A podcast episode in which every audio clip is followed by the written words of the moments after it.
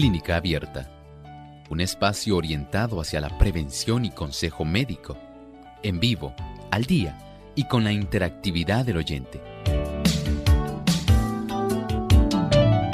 Clínica Abierta, poniendo al doctor a su alcance para un diálogo claro y honesto, porque nos importa su bienestar y salud.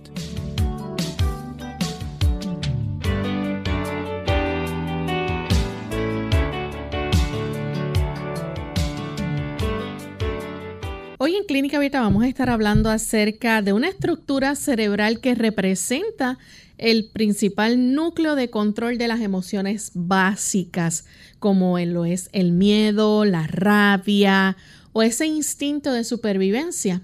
Hoy en Clínica Abierta vamos a estar hablando acerca de la amígdala cerebral.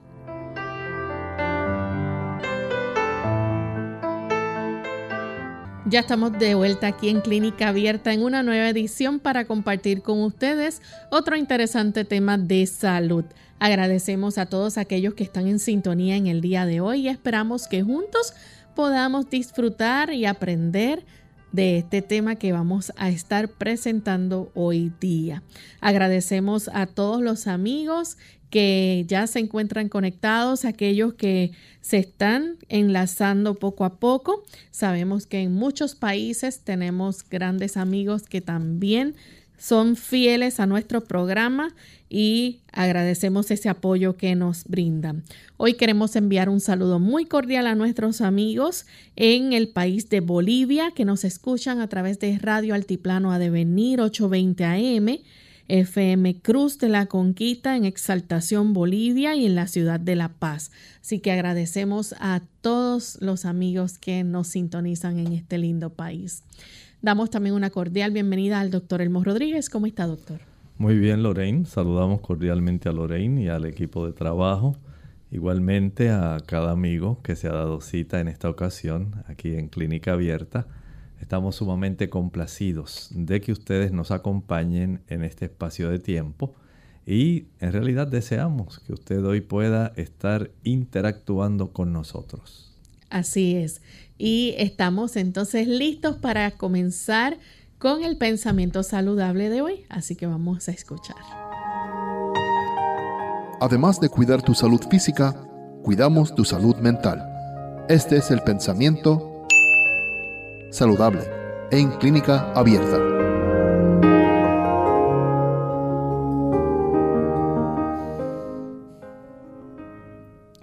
Si conservamos con cuidado la fuerza vital y mantenemos en buen orden el delicado mecanismo del cuerpo, el resultado será la salud. Pero si la fuerza vital se agota demasiado pronto, el sistema nervioso extrae de sus reservas la fuerza que necesita y cuando un órgano sufre perjuicio, todos los demás quedan afectados. La naturaleza soporta gran número de abusos sin protesta aparente, pero después reacciona y procura eliminar los efectos del maltrato que ha sufrido el esfuerzo que hace para corregir estas condiciones produce a menudo fiebre y varias otras formas de enfermedad. El Señor ha dispuesto dentro de nuestro cuerpo un mecanismo maravilloso, no solamente para que nosotros podamos generar energía, para que nosotros podamos reparar nuestros tejidos, sino también para que administremos con sabiduría la cantidad de energía que Él nos ha provisto y podamos de una manera sabia aprender a vivir de tal forma que podamos tener el beneficio de que el largo tiempo de vida que el Señor nos conceda, lo podamos utilizar con el mejor cuidado, el mayor esmero, la mejor administración, porque de eso en gran medida depende nuestra salud a lo largo del tiempo. Cómo nosotros administramos la energía vital que Dios nos ha provisto. No la malgaste. Es un don precioso que usted tiene y que lamentablemente puede disipar, puede malgastar y acortar el tiempo de vida que Dios le ha dado. no permita que eso suceda. Utilice con prudencia y con sabiduría la energía vital concedida por Dios. Agradecemos al doctor por compartir con nosotros el pensamiento saludable y estamos listos amigos para comenzar con nuestro tema en esta ocasión. Hoy vamos a estar hablando acerca de las diferentes partes, estructuras y funciones de la amígdala cerebral. ¿Qué es la amígdala cerebral, doctor? Bueno, estamos hablando, Lorraine, es como si fuera una parte de una computadora, por hacer una analogía. Es una porción, un núcleo de nuestro cerebro. Un núcleo es un área que tiene un conjunto de células especializadas para realizar funciones especiales. Ustedes saben que nuestro sistema nervioso central tiene diversas partes y de las cuales tal vez usted conoce algunas, por ejemplo, dentro de nuestro encéfalo, la porción central. Nosotros tenemos áreas específicas. Podemos pensar, por ejemplo, en el área, digamos, del núcleo que tiene que ver con el aspecto de la actividad y de la recompensa ¿Ha escuchado usted del área tegmental ventral? Son áreas bien importantes. Hay otras zonas, como por ejemplo, que estamos hablando cuando pensamos en el sistema límbico. Tenemos un conjunto de núcleos que son importantes. Tenemos núcleos importantísimos para el control de nuestros movimientos.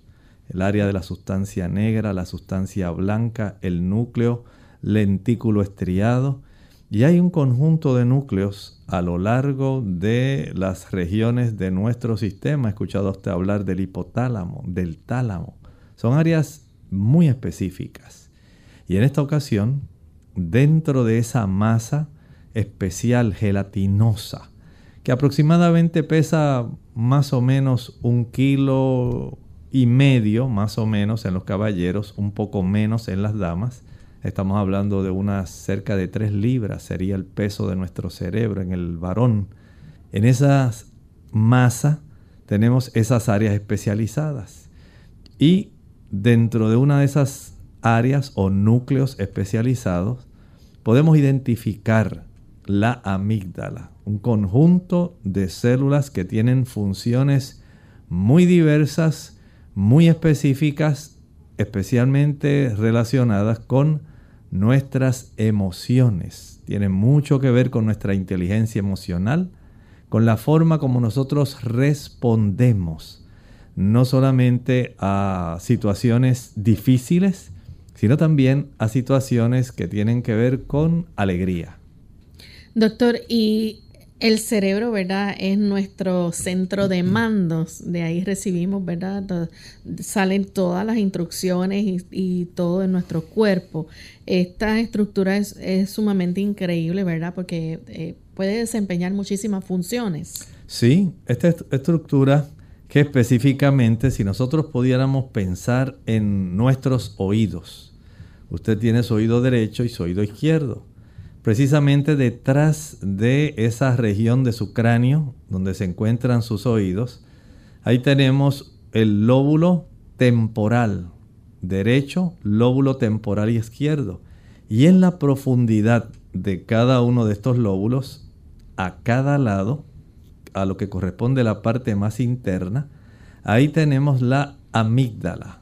Esta es una estructura que tiene forma de almendra más o menos es de ese tamaño, pero las funciones que realiza son maravillosas y esto es parte de las estructuras del cerebro que Dios ha puesto en nosotros para poder enfrentar diversos tipos de situaciones que tienen que ver con nuestras emociones. Además de las emociones y los sentimientos, ¿verdad? Eh, en la región del cerebro, esta estructura, ¿verdad? En forma de almendra, como usted bien mencionó, permite también expresar eh, físicamente tanto emociones positivas como negativas. Efectivamente, sí. Tanto eh, emociones que sean positivas como el amor, el cariño. Hay también emociones negativas, como por ejemplo el miedo, la ansiedad. Son emociones que nosotros expresamos y mucho más cuando esas emociones están ligadas a un recuerdo. Pueden estar ligadas, digamos, a un olor especial que usted pueda recordar qué rica olía la avena que preparaba mi mamá en la mañana. Recuerdo que le echaba algún trocito de limón y eso le daba un olor especial, un sabor especial. Ese recuerdo que usted tiene asociado al olfato tiene mucho que ver con este aspecto de este núcleo de células, la amígdala. Y también puede regular la conducta sexual. También hay un componente donde el, aspecto del apetito sexual también está íntimamente asociado. Recuerden que estas áreas tienen eh, segmentos, tienen secciones donde cada una de ellas tiene una distribución específica de funciones y dentro de la amígdala hay varias secciones que estaremos más hablando más adelante, porque cada una de ellas Dios ha puesto un conjunto de neuronas van a estar encargadas de ciertos aspectos específicos que tienen que ver precisamente con nuestros sentidos, con nuestras emociones, con nuestra inteligencia emocional, cómo reaccionamos nosotros ante diferentes momentos que están cargados de estas emociones, que están cargados y conectados con sentimientos. Y esto a su vez junto con el aspecto sexual. O sea, hay un conjunto de funciones distribuidas dentro de este núcleo que bien hacemos en poder detallarlas para que podamos tener un tipo de información más específica de cuán maravillosamente el Señor ha formado nuestro cuerpo. Vamos en este momento a hacer nuestra primera pausa, amigos. Cuando regresemos vamos a seguir con este interesante tema, así que no se vayan, volvemos en breve. Dios tomó la fortaleza de una montaña, la majestad de un árbol, el calor del sol de verano, la calma de un quieto mar el alma generosa de la naturaleza, los brazos confortables de la noche, la sabiduría de las edades, la potencia del vuelo de un águila, la alegría primaveral de una montaña, la fe de un grano de mostaza, la paciencia de la eternidad, el sentimiento de una familia necesitada. Él combinó todos estos atributos y cuando ya no había nada más que añadir, vio que su obra de arte estaba terminada y le dio el nombre de Padre.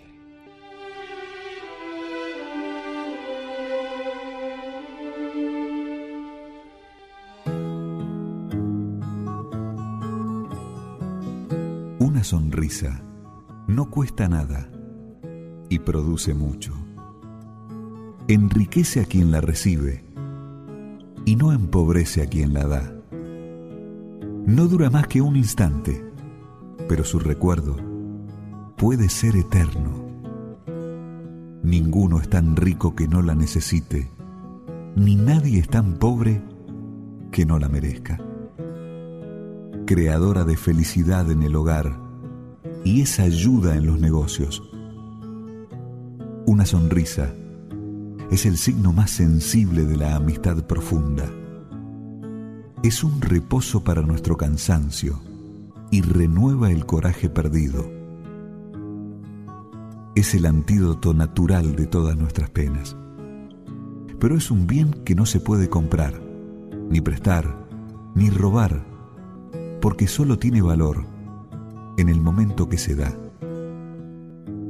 Pero si encuentras alguna vez que no te dan la sonrisa que esperabas.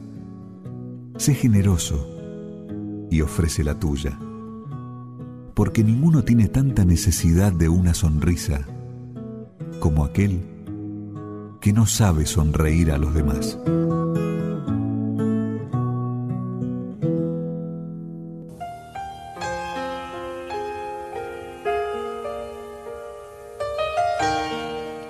Ser padre es hacer las cosas, no buscar razones para demostrar que no se pueden hacer.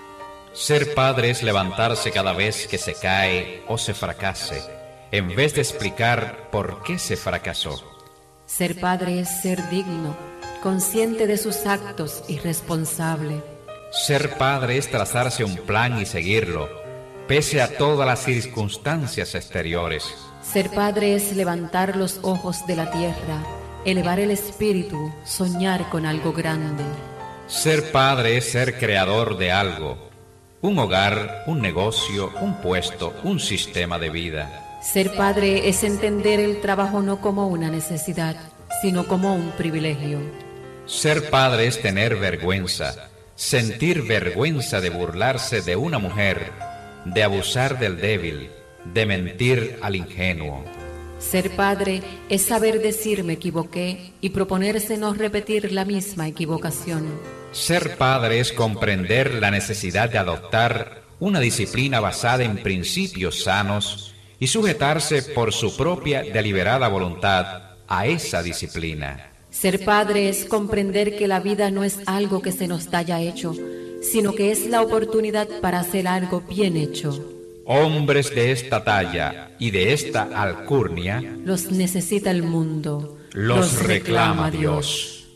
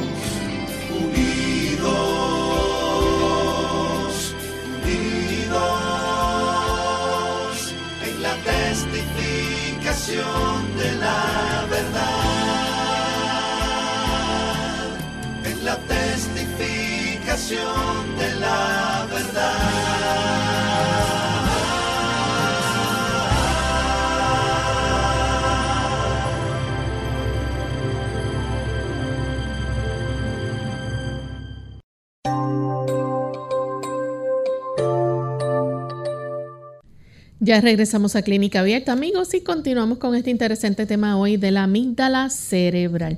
Antes de la pausa, el doctor nos estaba explicando, ¿verdad?, de cómo esto está encargado en nuestro cerebro de los sentimientos, de esas emociones o las reacciones que tenemos, tanto positivas como negativas. Doctor, la amígdala cerebral también se conoce eh, como cuerpo amigdalino. Así es, es un tipo de designación que se provee para que nosotros podamos tener una asociación de estos centros que son tan importantes. Recuerden que la ubicación de estos diferentes centros, cada uno de ellos con una función específica, es algo bien importante para nuestro comportamiento. Y siendo que la amígdala está íntimamente asociada a el tipo de inteligencia emocional que cada uno de nosotros tiene, conocer este tipo de estructura y la función es algo imprescindible. Y entonces, ¿está situada dónde? Está prácticamente, como estábamos refiriendo hace un momento, situada dentro de cada uno de nuestros lóbulos temporales. Ustedes saben que nuestro cerebro está dividido entre lóbulos frontales, uno a cada lado en la frente. Lóbulos parietales son los que tenemos arriba en la bóveda del cráneo a la derecha y a la izquierda. Lóbulo temporal los tenemos justamente ubicados detrás hacia adentro, ¿verdad? De nuestros oídos. Y tenemos el lóbulo occipital nosotros somos seres que en cuanto a la estructura del cerebro somos bilaterales, tenemos esa oportunidad de tener el mismo tipo de estructura del lado derecho y el mismo tipo de estructura del lado izquierdo. Y al nosotros detectar estos lóbulos temporales que están justamente detrás de nuestros oídos, ahí internamente, pero para la zona un poquito lateral de esa área está ubicada esta estructura en forma de amígdala, así se le llama la amígdala, es una designación también para decir almendra. Tiene esencialmente esa misma raíz y a su vez este núcleo está subdividido en diferentes áreas, cada una de las cuales lleva a cabo una función muy específica.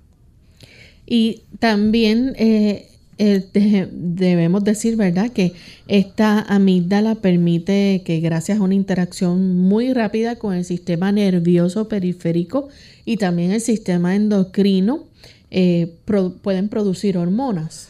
Sí, definitivamente. Dentro de esa amígdala hay un núcleo que es el núcleo central. Ese núcleo tiene una interacción especialmente cuando nosotros pensamos en nuestras emociones y pensamos, por ejemplo, una emoción muy eh, común, la emoción del miedo. Usted va por una calle caminando y usted súbitamente se topa con un individuo que viene caminando en su misma dirección, en la misma acera por donde usted viene caminando, pero usted lo mira de arriba abajo y nota que hay algo sospechoso, algo que a usted no le gusta, ya usted comienza a elaborar un tipo de reactividad a este acercamiento que a la distancia usted ya sospecha que es una persona que en realidad pudiera traer algún problema. E inmediatamente ya se pone en alerta su cuerpo. Aumenta, por ejemplo, la temperatura corporal, se produce una mayor secreción de adrenalina, se produce una mayor secreción de cortisol, que son hormonas del estrés, la agudeza visual se torna todavía más precisa y sus músculos reciben una mayor cantidad de sangre. Usted está dispuesto a prepararse por si tiene que huir porque no sabe a su juicio qué traiga cómo vaya a reaccionar usted ante lo que supuestamente usted sospecha que puede hacer aquel amigo que viene acercándose a una distancia, pero que para su juicio resulta bastante sospechoso de asociar con unas noticias que usted escuchó de que en esa región del barrio habían estado hace unas semanas atrás desarrollándose noticias de que habían personas que estaban asaltando. Y siendo que usted no va normalmente por esa área del barrio, ahora usted ya hace un recuerdo, una asociación de esa noticia con esta persona que viene de ese lado y ya su cuerpo ha logrado establecer un vínculo, no solamente con el aspecto de las emociones, el miedo, sino que esa zona se vinculó con un área que tiene que ver con el sistema endocrino. Cómo se activa ahora, digamos, las glándulas suprarrenales. Y esas glándulas suprarrenales interconectan mediante hormonas a diferentes áreas de nuestro cuerpo, dándole una señal de que estén listos para lo que sospechamos pudiera suceder. ¡Qué alivio! Después que la persona pasó. Y ahora usted como que, ah, menos mal, no era lo que yo pensaba. Eso también está regulado por la amígdala. O sea, que está alerta al peligro. Está alerta al peligro. Así que esa interacción entre nuestros miedos, como los sentimientos se pueden desarrollar, por ejemplo, en este caso con el miedo, y cómo ese miedo a su vez interactúa con el sistema que tiene que ver con el sistema de enfrentar situaciones, que es una relación entre el sistema nervioso y el sistema endocrino. Vean entonces la importancia que tiene este sistema para nosotros saber qué puede ocurrir y cuán preparados vamos a estar para poder enfrentar una situación de esta naturaleza. ¿Qué es el núcleo central? El núcleo central, esta es la zona que estábamos hablando hace un momentito, es la zona donde en realidad hay esta interacción que estábamos dramatizando ahora. Usted ve ese perro que viene, un perro grande, un perro que dice, bueno, este perro yo no lo había visto en esta zona, parece que se le escapó a alguien y lo veo que viene buscando así un poco raro. No me parece, tiene un collar, pero parece que se ve un poco agresivo. Nuevamente entra en función esa actividad entre el sistema nervioso, el área de la amígdala, la región del núcleo central del núcleo amigdalino, empieza ahora a hacer la interconexión entre los recuerdos. Una vez me mordió un perro y yo pensaba que era un perro mansito, pero este perro en realidad está grande y no me parece que yo deba seguir la misma dirección del perro. Voy a cruzar la calle eh, para evitar estar en contacto y que él me pase muy cercano. No quisiera tener que sufrir una mordida o un ataque por parte de este perro. Y esa interacción entre el sistema nervioso, el sistema, por supuesto, endocrino, donde se estimula nuevamente la región de las glándulas suprarrenales que da lugar a que el cortisol y la adrenalina, cada uno de ellos en áreas diferentes, uno se desarrolla en la médula de la corteza suprarrenal y otro en una de las capas de la corteza en sí. Y esto va a dar lugar a que el cuerpo esté más listo para poder eh, facilitar la secreción de las sustancias que van a facilitar que usted pueda escapar en caso de que el perro lo vaya a atacar. Y de tal manera que su cuerpo se va preparando y nuevamente aumenta la agudeza visual, sus músculos ya están listos, usted está preparando un plan de cómo usted va a saltar, a salir corriendo, me voy a ir detrás de aquel carro, voy a darle la vuelta a este árbol en caso de que el perro se ponga un poco difícil, un poco bravo. Y aumenta la temperatura, aumenta el ritmo cardíaco, aumentan las respiraciones según usted ve que el perro se acerca. Y todo esto sencillamente para facilitar que se pueda desarrollar una conducta determinada, especialmente por las emociones que se generaron y la respuesta de este núcleo central de la amígdala. Ya entonces hablando acerca del núcleo medial, ¿qué podemos decir de este? Aquí tenemos más bien un vínculo que está facilitando que haya una relación entre los olores. Este está destinado, este núcleo, a relacionar las neuronas que están ubicadas en esa área con olores que usted tal vez pudiera recordar. Así que tenemos en ese aspecto, recuerdan hace un momento que estaba hablando de ese olor que tenía la avena que preparaba su mamá, a la cual le añadía un trocito de cáscara de limón.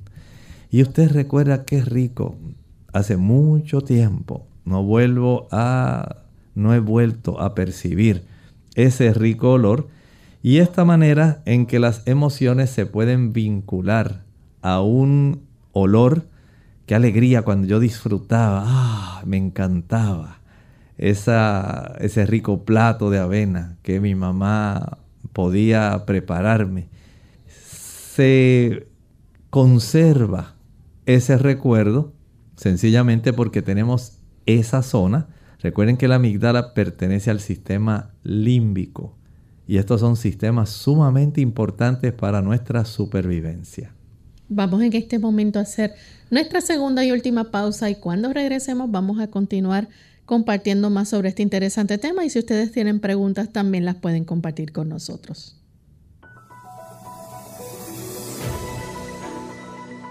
El cáncer de garganta es un término general que se aplica al cáncer que se desarrolla en la garganta, cáncer farígeo o en la laringe.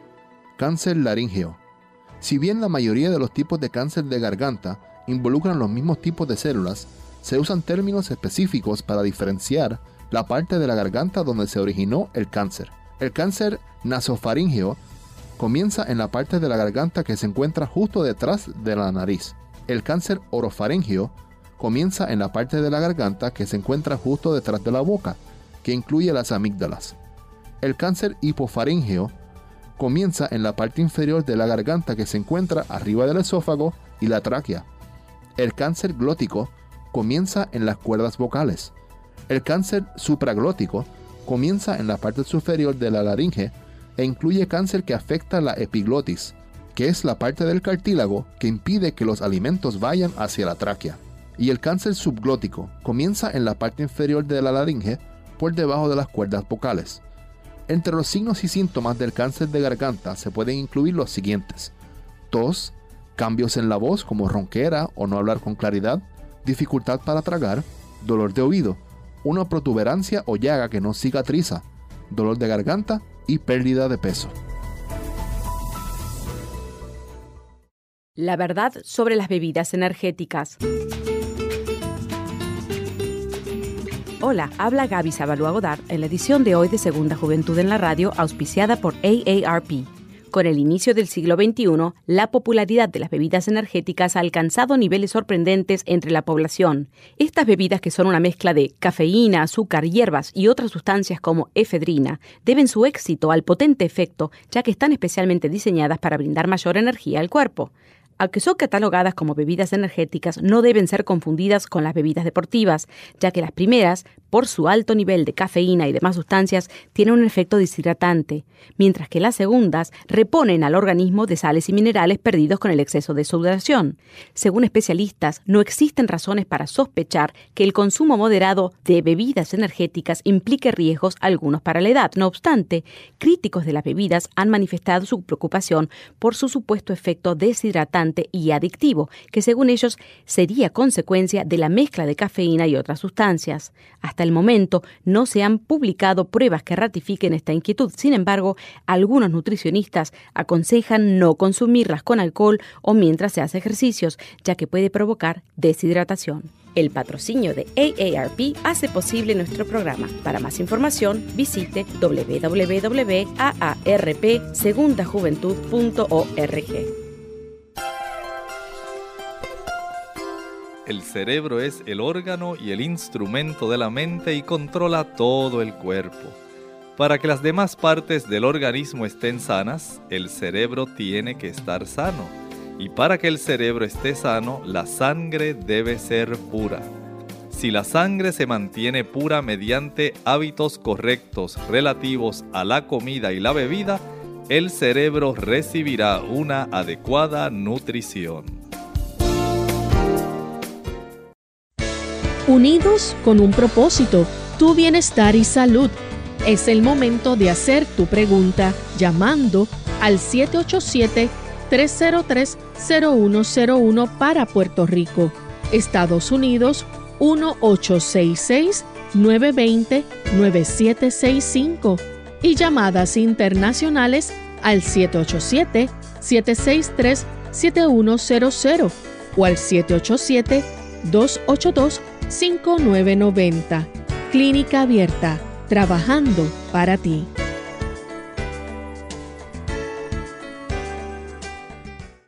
Clínica Abierta. Estamos de vuelta en Clínica Abierta, amigos, y estamos hablando hoy sobre la amígdala cerebral. Les recordamos que si tienen preguntas en este momento pueden compartirlas con nosotros.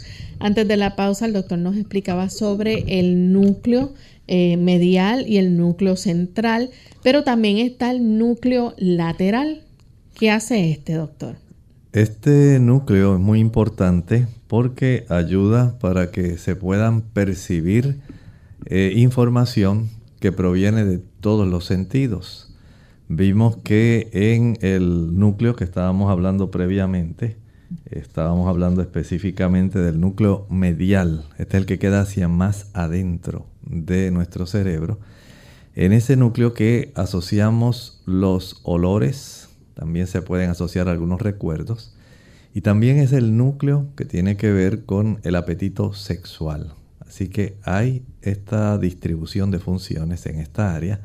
Ahora el núcleo lateral lo que hace es que incorpora básicamente de las avenidas de nuestra alma, el tacto, el olfato, la visión, la audición, cada una de las diferentes eh, formas que nosotros tenemos de comunicarnos con el mundo exterior, el gusto también. Todos esos eh, sentidos se van justamente a encontrar de alguna manera una zona de información intercalada en esta área de la amígdala. Y es que en esta zona básicamente hay interconexiones que van hacia diversas áreas de nuestra corteza cerebral que recogen precisamente un tipo de información relativa a estos diferentes eh, estos tipos de diferentes capacidades que Dios nos ha dado a través de estos sentidos y esa información es llevada es coordinada. Y por ejemplo como estábamos eh, hablando hace un momentito atrás puede entonces, de acuerdo a lo que se percibe a través de esos sentidos, facilitarse el despertar una respuesta utilizando a su vez el sistema nervioso central, los impulsos eléctricos que coordinan con la activación, por ejemplo, de la zona de nuestras glándulas suprarrenales que también tienen una influencia directamente de nuestro sistema nervioso. Y al ser estas estimuladas, entonces ya hay un conjunto de diferentes hormonas que van a ser vertidas para ponernos en acción. Estos núcleos no trabajan solos. La proximidad de cada una de estas zonas de este núcleo tan importante va a facilitar que haya un intercambio de información y en ocasiones puede haber una semejanza en ciertas funciones, pero en realidad básicamente lo que hacen es unos de estos núcleos llevan esa información, otros permiten un proceso de asociación y otros facilitan que haya una respuesta. Nuestro cuerpo es muy organizado y el sistema nervioso central igualmente, así que estas señales que recibimos a través de los sentidos, el gusto, el olfato, el oído, el tacto y por supuesto lo que nos llega a través de la vista, todo eso va a ser constantemente incorporado, utilizado para facilitar cómo es nuestra respuesta emocional hacia lo que nosotros estamos viendo. Si es una respuesta positiva, digamos de alegría y felicidad, si es una respuesta negativa, de miedo, de temor, de desarrollar una condición que en realidad nos aterre. Entonces la respuesta de estos núcleos va a ser tratar de poner nuestro sistema general a salvo porque se ha generado una respuesta hacia la información que se está percibiendo por nuestros sentidos. Doctor, y en la amígdala también hay otra parte que es el núcleo basal. Bueno, este, esta zona más bien lo que trata es de trabajar con los recuerdos. Y en ese sentido podemos nosotros ahora pensar en cómo hay en muchas personas condiciones que le permite en cierta manera recordar, pero también se afecta y hemos notado cuántas personas están sufriendo en el aspecto de la memoria. Y en ese aspecto podemos decir que esta área, el núcleo basal, es uno de los más afectados. Ocurre cuando vemos uno de nuestros padres, un tío, una tía, la abuela, que ya nos recuerda muchas cosas y decimos, bueno, ya le está dando una buena cantidad de Alzheimer. Pero en realidad es que no estamos dando por sentado que estas áreas pudieran deteriorarse y sí se pueden deteriorar. Estas áreas, al igual que las otras áreas del cerebro, dependen de que haya un buen suministro de sangre. Si el suministro de sangre para estas áreas es bueno, esas células, esas neuronas que están ubicadas en estas zonas de este núcleo se mantienen vivas. Reciben suficiente oxígeno, reciben una buena cantidad de nutrimentos, mientras se evite el desarrollo de inflamación y se evite los procesos de hipoxia, donde no reciban suficiente oxígeno. Si usted logra evitar eso, estas células siguen funcionando adecuadamente y las personas siguen desarrollando recuerdos y siguen facilitando este tipo de respuestas que denotan inteligencia emocional. Pero cuando estas áreas van muriendo, ya sea porque usted intencionalmente las pudiera estar afectando, por ejemplo, cuando usted fuma, al fumar, usted afecta el suplido de sangre a esas áreas porque el efecto de la nicotina produce una vasoconstricción que impide que estas células que están ubicadas en estos núcleos puedan ejercer estas funciones que estamos hablando. De tal manera que se reduce la oxigenación, se limita la cantidad de nutrimentos que se van a recibir y se produce un mayor grado de inflamación. Lo mismo ocurre cuando usted utiliza alcohol. Se produce un proceso de inflamación en estas áreas que son tan sensibles y usted comienza a dañar. Lo mismo sucede, por ejemplo, con el uso del café. Todo el mundo lo usa y usted piensa que es algo normal, pero la cafeína, ya sea que provenga de refrescos, ya sea que provenga del té rojo, el té verde, el té negro, que se utiliza mucho en el Oriente y en Europa y también en Estados Unidos va a producir un efecto donde reduce la cantidad de sangre que circula hacia esas áreas del cerebro. Y cafeína también encontramos en el chocolate. Por eso es un dato interesante recordar que muchas personas preguntan con insistencia, doctor, pero ¿a qué se debe esta pandemia de Alzheimer que tenemos mundialmente? ¿Qué está ocurriendo? Eso es algo que están tirando en el aire, que está haciendo que la gente pierda el recuerdo, pierda la memoria y queden en esa triste situación. Bueno, en realidad no es tanto lo que están tirando en el aire. En realidad tiene que ver más con lo que usted está ingresando por su boca. Fumar, el tabaco, el alcohol, la cafeína y las sustancias que facilitan el desarrollo de inflamación a nivel cerebral. A mayor cantidad de grasas saturadas usted consuma. Ya hemos hablado bastante del ácido araquidónico que usted consigue en la leche, la mantequilla, el queso, los huevos, la carne. Y cómo este tipo de ácidos grasos van a facilitar el que se desarrolle un proceso inflamatorio que atrae células blancas, macrófagos, linfocitos, que van a estar colaborando en trabajar en el área que está inflamada y por supuesto se va a producir un daño. Y ese daño, lamentablemente, cuando es bastante extenso, que incluye y afecta a las neuronas, más las células gliales, que son las que están alrededor dando apoyo, sostén, pues por supuesto va a haber un daño. Y ese daño se va a observar respecto al deterioro de las funciones de esas neuronas. También, también están, doctor, las células intercaladas. Estas células que conforman una región de neuronas controladas ya por un neurotransmisor. Bueno, este tipo de células intercaladas tienen una función como si fuera el pedal de freno de su automóvil. Usted sabe que tiene el acelerador y tiene generalmente un automóvil automático, tiene el acelerador y el freno. Estas, las células intercaladas, se encargan en la producción del ácido gamma aminobutírico, el GABA.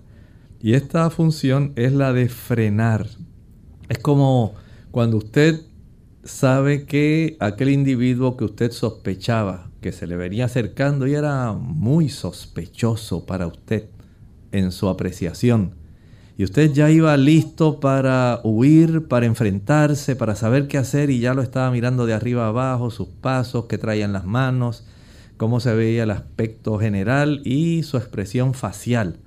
Ya usted iba muy atento voy a sacarle el cuerpo y me voy a ir un poco más allá, que no me pase muy cerca, no quiero caer una víctima. Y usted iba pensando eso. Pero en realidad ahora, una vez él pasó por el lado de usted, no ocurrió nada. Usted como que tiene esa sensación de que, ¡ah! qué alivio, no ocurrió nada.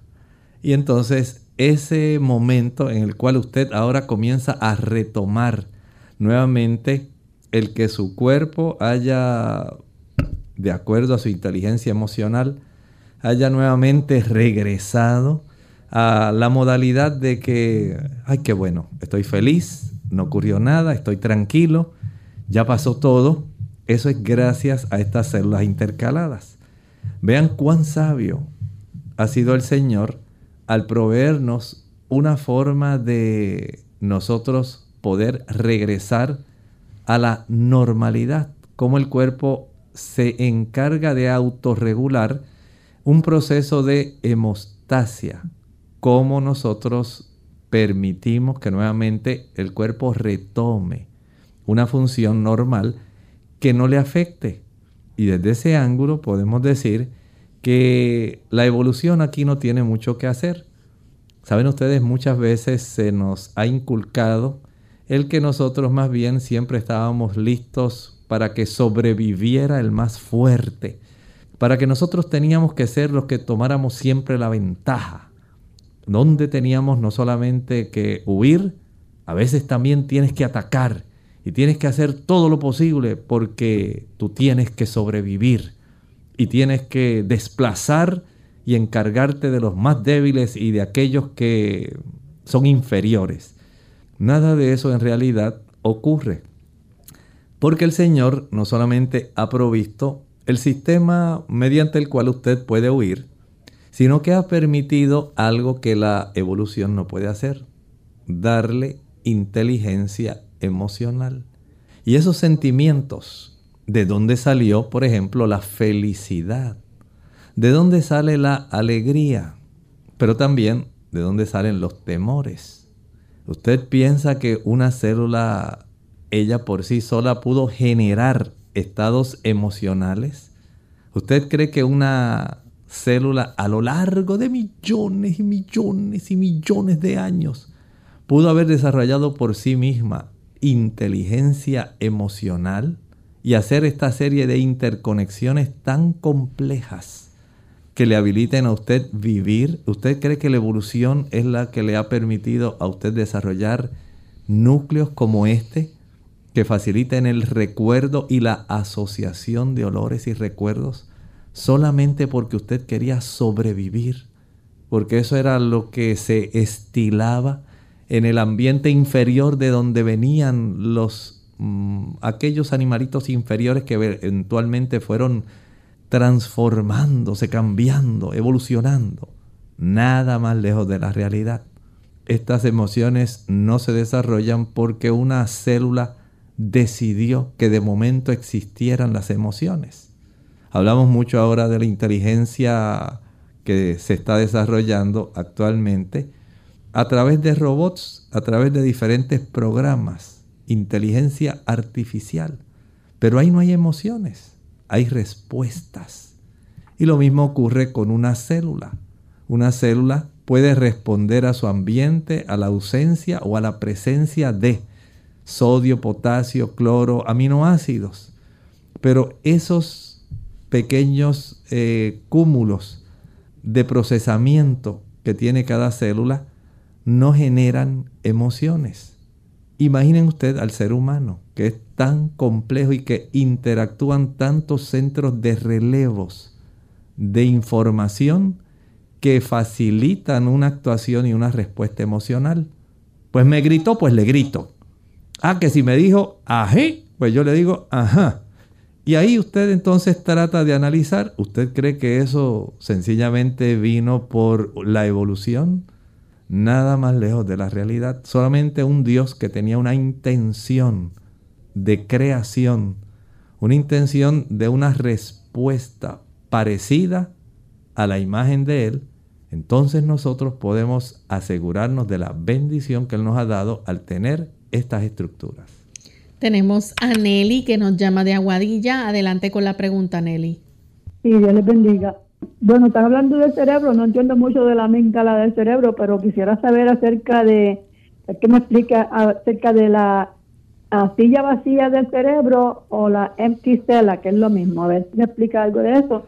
Y si eso de la memoria ya tiene que, eso afecta en la memoria.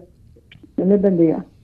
Muchas gracias. En realidad la silla vacía, estamos hablando, es un área en la misma base del cerebro, justamente detrás de donde se entrecruzan nuestros nervios ópticos. Es una concavidad donde normalmente ahí debiera encontrarse la hipófisis.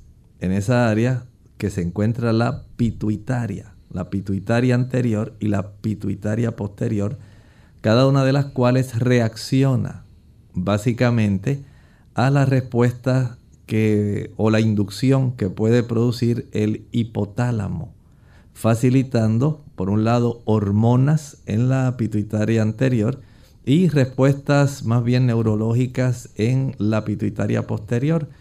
Y la ausencia de esta glándula básicamente lo que hace es esa designación de la silla vacía porque no se encuentra la estructura que debiera estar ahí. En esa ausencia entonces hay que suministrar diferentes tipos de hormonas para estimular tiroides, estimular glándulas suprarrenales y diversas funciones glandulares que deben ser eh, desarrolladas. Esto eh, lamentablemente pues no es común, pero ocurre. Y esto debe ser entonces visto por un endocrinólogo.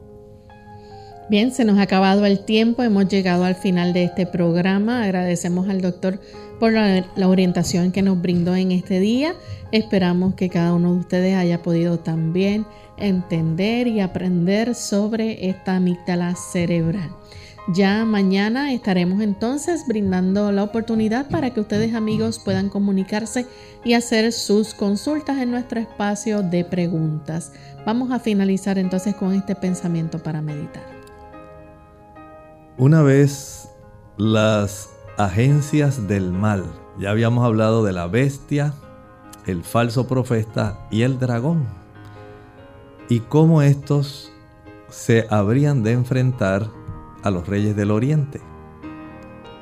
Es el punto culminante entre la batalla del bien y el mal, pero estamos hablando de una batalla espiritual que se desarrolla en donde se le llama en el Apocalipsis el Armagedón. Un lugar ahora espiritual, no estamos hablando de un lugar físico como muchas personas pretenden, porque la bestia, el dragón y el falso profeta son metáforas de agentes como el papado, el espiritismo, el protestantismo apóstata, los reyes del oriente, Cristo. Llegará el momento álgido, donde el bien se enfrenta al mal donde habrá situaciones que ese grupo de elementos tratará de que se logre una forma de adoración y lealtad contraria a la adoración y la lealtad que se le debe a nuestro Señor. Y en ese aspecto, ese momento decisivo de la batalla del Armagedón se va a realizar, pero ya sabemos el desenlace nuestro Señor ganará. Y miren el versículo 16. Y se reunieron en el lugar que en hebreo se llama Armagedón. Esta es la revelación de Dios. Finalmente el mal quedará destruido y el bien saldrá victorioso y usted y yo podemos estar en ese bando. Bien amigos, nosotros nos despedimos y será hasta el siguiente programa de Clínica Abierta. Con mucho cariño compartieron el doctor Elmo Rodríguez Sosa y Lorraine Vázquez. Hasta la próxima.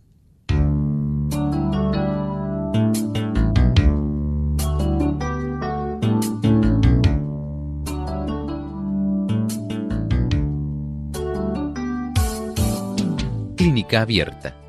No es nuestra intención sustituir el diagnóstico médico. Antes de poner en práctica cualquier consejo brindado, en este programa, usted debe consultar con su médico. Hasta la próxima.